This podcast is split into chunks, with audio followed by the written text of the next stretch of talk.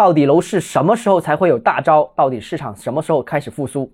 欢迎来到东豪之交买方。自从管理层重要会议之后，最近这两个礼拜，各个部委、各个城市都表态要支持楼市，但是一直等了半个月，到八月三号开始，各地方的救市政策才开始和大家陆陆续续见面。那在第一批公布政策的城市和内容包括武汉取消租房提取公积金的次数限制，另外郑州暂停了执行住房限售政策，还有海南支持提取公积金支持首付款，还有南京对购置新房实施补贴，对集体土地住房征收推行房票安置，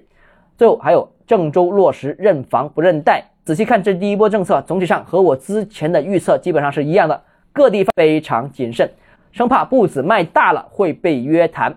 大伙都不知道如何把握这个尺度，所以楼市复苏恐怕还会要等待一阵子。我预计三季度各城市会陆续出台一些轻微的刺激政策，当然由于政策轻微，所以复苏也是比较轻微的。然后十一前后第四季度初，可能各地会出台第二轮加码的调控政策，那时候的政策可能会更大力度一点，市场复苏有可能会进一步提速。好，今天节目到这里。如果你个人购房有其他疑问想跟我交流的话，欢迎私信我或者添加我个人微信，是教买房六个字拼音首字母小写，接出微信号 d h 一加 j m f。想提高财富管理认知，请关注我，也欢迎评论、点赞、转发。